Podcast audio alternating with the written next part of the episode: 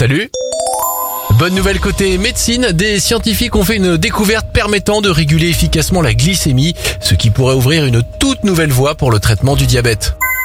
Bonne nouvelle maintenant, des chercheurs dans le secteur de l'automobile ont découvert comment quintupler l'autonomie des batteries électriques, une excellente nouvelle pour notre porte-monnaie et la planète. Et enfin, un nouveau record. L'année dernière, près d'un million d'entreprises ont été créées en France, une augmentation de 17,4% par rapport à 2020. C'était votre journal des bonnes nouvelles. Vous pouvez le trouver en replay sur notre site internet et notre application Radioscoop.